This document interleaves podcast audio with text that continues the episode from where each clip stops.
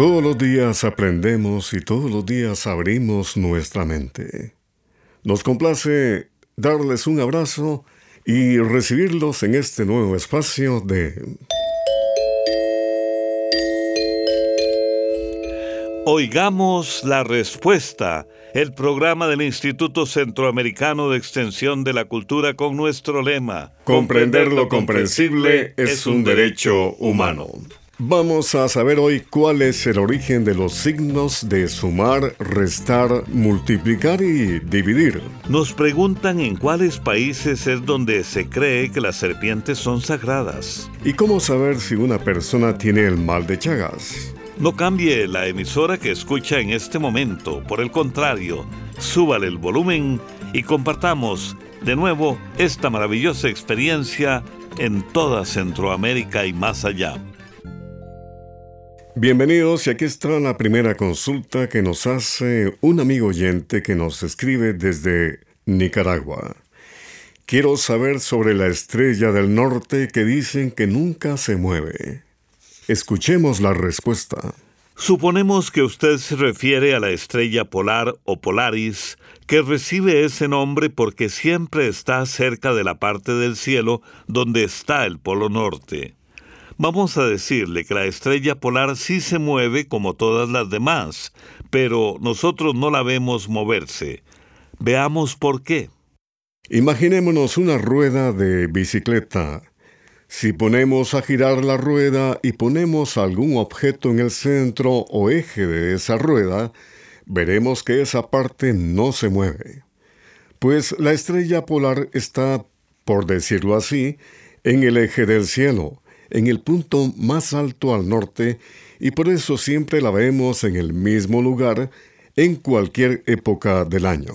Y también por eso ha sido de tanta ayuda para la humanidad desde hace cientos de años. Los marineros de la antigüedad y las caravanas que cruzaban los desiertos se guiaban por esta estrella. También queremos contarle que la estrella polar se encuentra en la constelación llamada Osa Menor, y aunque la vemos pequeña, es ocho veces más grande que el Sol. Esto quiere decir que también es mucho más grande que el planeta Tierra.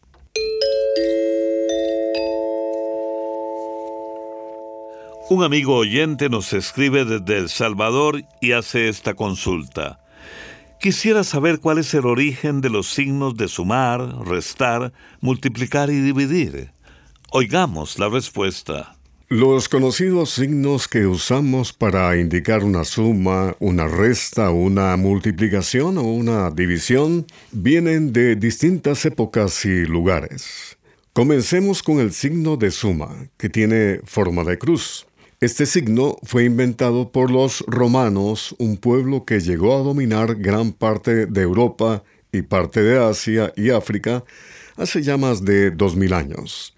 Los romanos hablaban latín y en ese idioma la palabra más se decía plus. Con el paso del tiempo y para escribir con más rapidez, llegaron a poner tan solo la P, y al final esa letra terminó siendo las dos líneas rectas cruzadas que conocemos hoy en día. La resta tiene un origen parecido al de la suma. Los mismos romanos usaban la palabra minus para indicar que se quitaba algo. Para abreviar decían mus y ponían una raya encima de las tres letras. Con el tiempo se fueron quitando las tres letras y simplemente se ponía la línea para indicar esa resta o disminución. Por su parte, el signo de la multiplicación viene de la cruz de San Andrés, una cruz inclinada en la que se dice que fue crucificado este apóstol.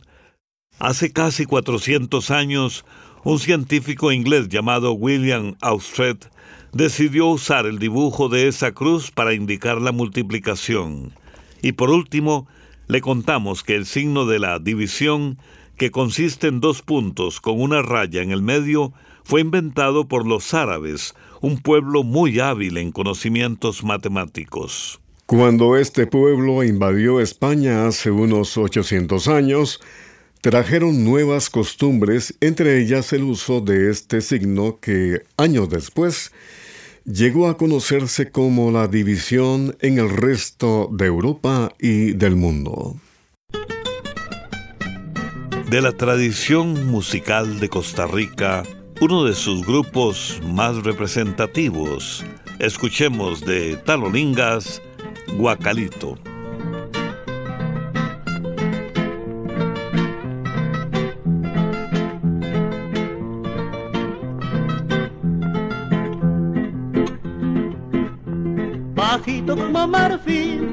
Labradito alrededor, con una estrella en el centro como flor de esquijochi.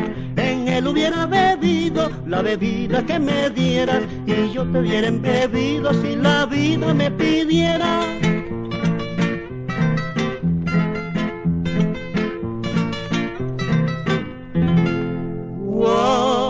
Guacalito, guacalito, te hago esta confesión el corazón de mi chata solo es puro jicaro. Si el corazón de esa ingrata lo labrara como a ti, en el do letras grabara que las dos dijeran sí. En el do letras grabara que las dos dijeran sí.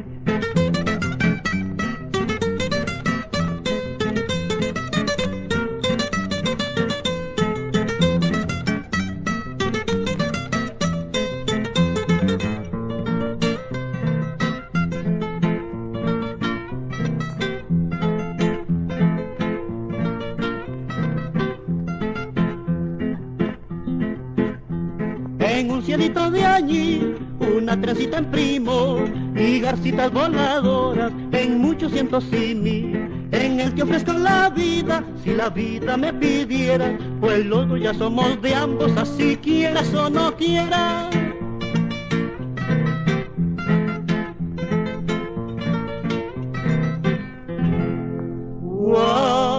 Guacalito, guacalito, yo te hago esta confesión corazón de mi chata solo es puro jicaro. Si el corazón de esa ingrata lo labrara como a ti, en el do letras grabara que las dos dijeran sí. En el do letras grabara que las dos dijeran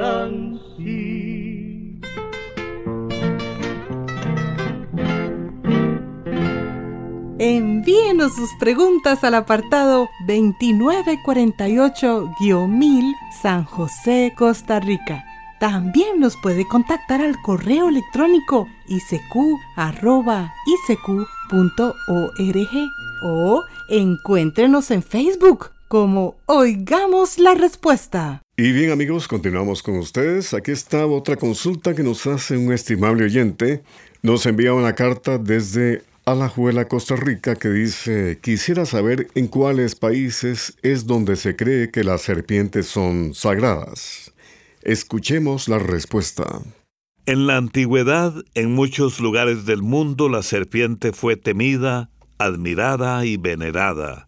Era considerada un animal misterioso, poderoso, al que se le atribuían poderes sobrenaturales y se le asociaba con los dioses o diosas. Para algunos, la serpiente representaba un animal maligno, astuto y traicionero, que atacaba silenciosamente, pudiendo causar la muerte, por lo que era muy temido y se acostumbraba a ofrecer sacrificios y realizar distintas ceremonias para librarse de su mal. En otros lugares, la serpiente más bien se relacionaba con el sexo, la virilidad y la fertilidad. En otras culturas representaba realeza y poder o se relacionó con la salud, la renovación y la inmortalidad. Posiblemente se relacionó con la inmortalidad por la curiosa característica que tienen las serpientes de mudar su piel, o sea, botar su piel vieja y cambiarla por una nueva. Por esto se creía que tenían poderes especiales que solo tenían los dioses y que eran inmortales. Por ejemplo, los antiguos sumerios y egipcios les rendían culto a las serpientes considerándolas inmortales. En África la serpiente era un símbolo de fertilidad y poder. En América se le rendía culto, por ejemplo, a un dios conocido como la serpiente emplumada. En fin, se puede decir que la serpiente fue un animal que llamó la atención de muchísimos pueblos de la antigüedad. que llegaron a reverenciarla. Y en la actualidad todavía hay personas de distintos lugares del mundo que le siguen rindiendo culto a las serpientes. En Asia, por ejemplo, en países como India, Indonesia, Sri Lanka, Laos, Malasia, Filipinas y Tailandia, aún se le rinde culto, por ejemplo, a unos seres llamados nagas que se dice tienen aspecto de serpiente y que tradicionalmente eran considerados semidioses. En todos estos países se vienen celebrando ceremonias en honor a los nagas, esto desde hace unos dos mil años, y aún se celebran en algunos lugares. En estos países hay templos en honor a los nagas y aunque actualmente no todas las personas creen en estos seres, las leyendas y tradiciones folclóricas se mantienen y por esto se continúan celebrando fiestas y ceremonias relacionadas con los nagas. Y en la India, por ejemplo, es famosa la celebración de Naga Panchami, durante la cual muchísimas personas van a los templos a dar ofrendas a las serpientes, especialmente a las cobras, a quienes ellos veneran con el propósito de obtener el bienestar de la familia.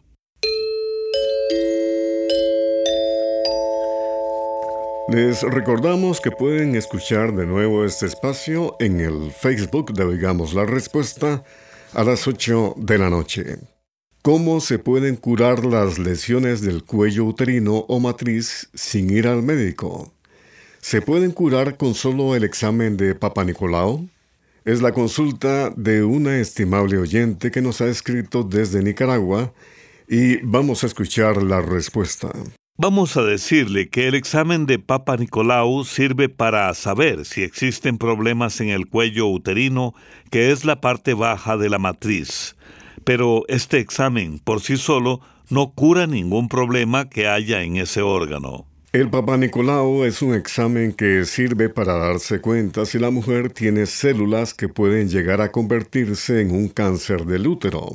Si este examen se hace con regularidad, permite notarlo a tiempo y tratar cualquier cambio que pudiera llegar a dar problemas después. Cuando el resultado del Papa Nicolau sale alterado, es necesario volver a donde el médico, que es quien va a decidir qué clase de tratamiento debe darse de acuerdo con el resultado del examen. Con frecuencia el problema puede desaparecer solo, pero en otras ocasiones no.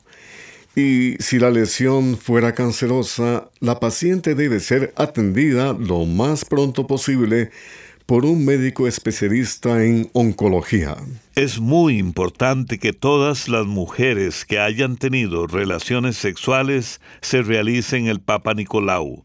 En general, se recomienda que las mujeres que se encuentran entre los 21 y los 65 años de edad se hagan el examen cada tres años, siempre y cuando los resultados de los exámenes anteriores hayan sido normales. Pero si a la mujer se le han encontrado células alteradas, si tiene el sistema de defensa debilitado o si tiene SIDA, el médico le va a recomendar en esos casos que se haga el examen de Papa Nicolau más seguido. Una estrella de la composición, José Alfredo Jiménez, escribió el tema El Siete Mares. Y una estrella de la interpretación mexicana, Lola Beltrán, la canta así. Soy marino vivo errante, cruzo por los siete mares y como soy navegante vivo entre las tempestades, desafiando los peligros que me dan los siete mares. Cuando el mar está tranquilo y hay estrellas en el cielo, entre penas y suspiros le hablo yo al amor que quiero y solo el mar me contesta, ya no llores marinero. Me dicen el siete mares, porque ando de puerto en puerto, llevando conmigo mismo un amor ya casi muerto. Yo ya quisiera quedarme juntito a mi gran cariño, pero esa no fue mi vida, navegar es mi destino.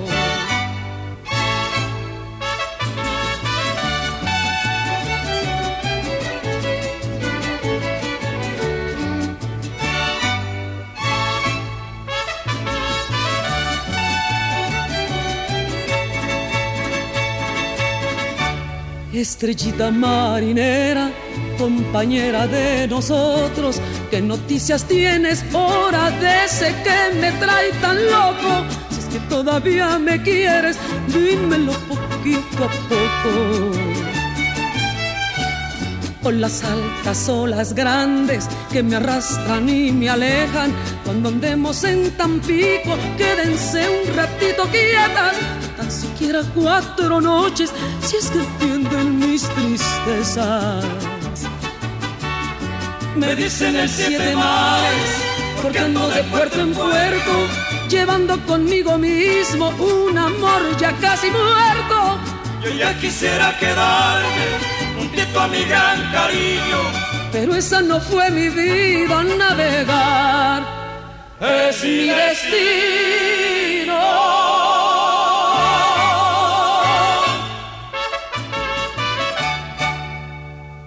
También puede contactarnos a través de un mensaje de WhatsApp al teléfono código de área 506, número 8485-5453. Ya estamos aquí luego de la música y tenemos la siguiente consulta que nos hace el señor Nelson Peralta Fornos, quien nos escucha en Yali, Jinotega, Nicaragua. ¿Cómo hacer para saber si uno tiene el mal de Chagas? Escuchemos la respuesta. Para saber si una persona tiene el mal de Chagas, es necesario que se haga un examen especial de sangre en un laboratorio. La enfermedad de Chagas es muy seria porque puede dañar órganos como el corazón, el hígado y el intestino grueso. Pero si se descubre a tiempo, puede ser tratada por los médicos. De lo contrario, puede producir daños que afectarán a la persona durante el resto de su vida. El mal de Chagas es una peligrosa enfermedad causada por un parásito conocido como Trypanosoma cruzi.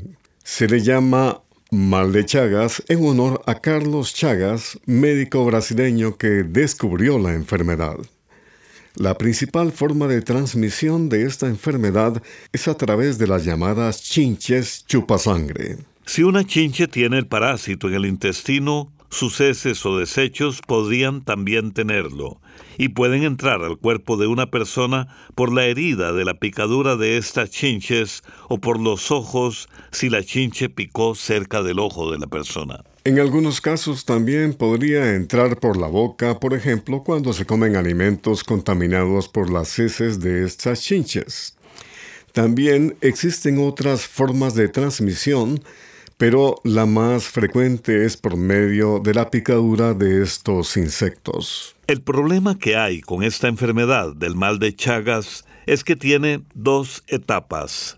La primera etapa es cuando el parásito entra al cuerpo y se va a la sangre y allí los parásitos se multiplican. Por lo general, las personas no sienten nada o tienen síntomas muy leves. Lo que sí puede aparecer es una hinchazón en el lugar de la picadura o una hinchazón amoratada en un párpado si la chinche picó cerca del ojo. Las personas también pueden tener fiebre o calentura, dolor de cabeza, palidez, dolores musculares, dificultad para respirar, dolor en el pecho o dolor de estómago. El problema es que esos síntomas desaparecen solos. Por eso, las personas deben estar muy atentas si en la zona donde viven hay de esas chinches.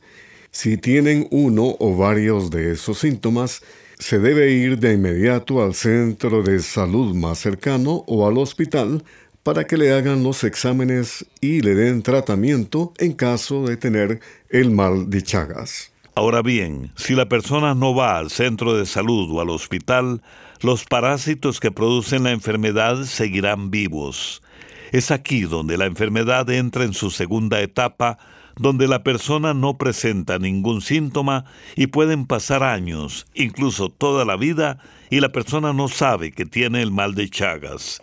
En ese momento, los parásitos ya no estarán en la sangre, sino que ya habrán llegado al corazón o al aparato digestivo y pueden producir graves problemas. Lastimosamente, no hay vacuna contra el mal de Chagas pero existen tratamientos muy efectivos. La enfermedad se cura totalmente si esos tratamientos se toman en la primera etapa de la enfermedad.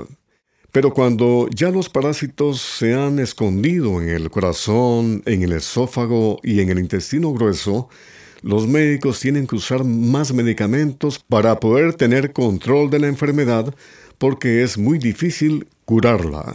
Por el momento, algunos estudios dicen que las medidas para evitar los contagios del mal de Chagas consisten en controlar a esas chinches usando insecticidas en las casas, pero también es necesaria la colaboración de las autoridades de cada país para ayudar a las comunidades a mejorar las condiciones de sus casas y así evitar que el chinche encuentre lugares para vivir. Y por supuesto, es necesaria la colaboración de la comunidad y también compartir esa información con los vecinos para estar prevenidos.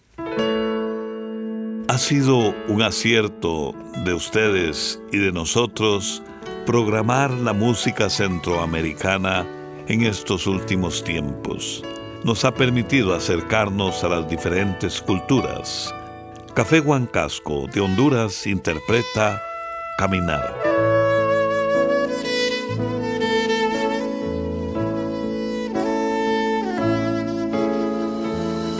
Caminar con el sueño para reinventar caminos, caminar a mediodía, caminar a medianoche, dejar que la calle deambule hasta el fin.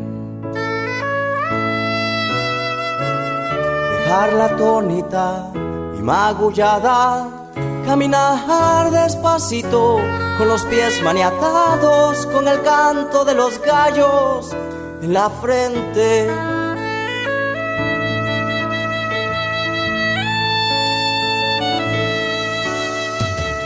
Decir palabras al caminar, con voz fluida, plena y danzante y sentir el agua que escurre por los dedos. Ver que por nuestro pecho pasan hojas secas, piedras agujereadas, campanarios vacíos, noches solas y saber que somos nosotros quienes reflejamos las estrellas. Ah, ah. Ah, que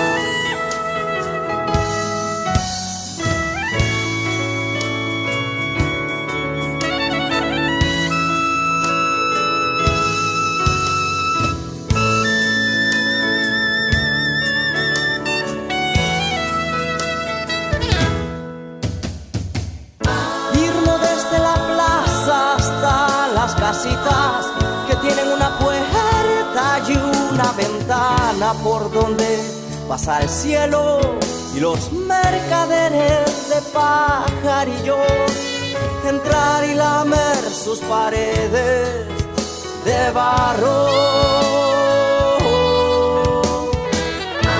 Alumbrarle las manos con la única vela, besar en la frente a esa niña que abraza nuestra las piernas y recuerda los solsticios de, de las sombras.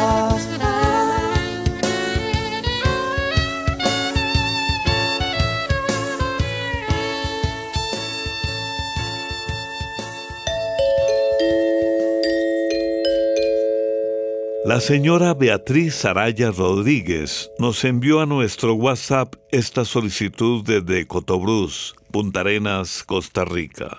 Les pido por favor pasar este aviso en su programa. Buscamos a una hermana que se llama Argeri Matarrita. Creemos que su madre se llamaba Doña Carmen y ya su padre falleció. Ella puede tener unos 68 o 70 años y nació en Río Cuarto de Grecia, Costa Rica, y vivió un tiempo en Sabanilla de Alajuela. Creemos que Argeri vive en Escazú, Costa Rica. La hemos estado buscando por muchos medios, pero no hemos tenido resultado. Somos 11 hermanos y queremos contactarla. Si alguien sabe dónde encontrarla, le pedimos por favor nos avisen por teléfono al número código de área 506 84 47 6301. Código 506 84 47 6301. O bien al WhatsApp del ICQ, código de área 506 número 84 85 54 53. Creemos que ella también nos ha buscado.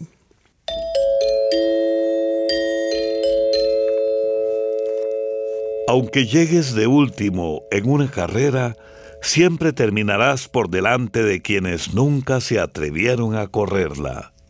Anónimo. Programa de Control 43. Y así llegamos al final del programa del día de hoy. Los esperamos mañana en este su programa Oigamos la Respuesta. Mándenos sus preguntas al apartado 2948-1000 San José, Costa Rica. También puede enviarnos sus preguntas al correo electrónico icq.org o encuéntrenos en Facebook como Oigamos la Respuesta. O llámenos por teléfono, código de área 506, número 2225-5338 o 2225-5438.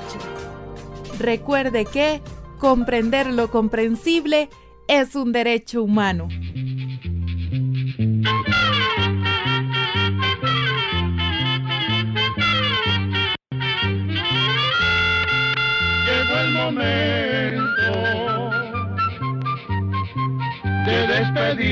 Se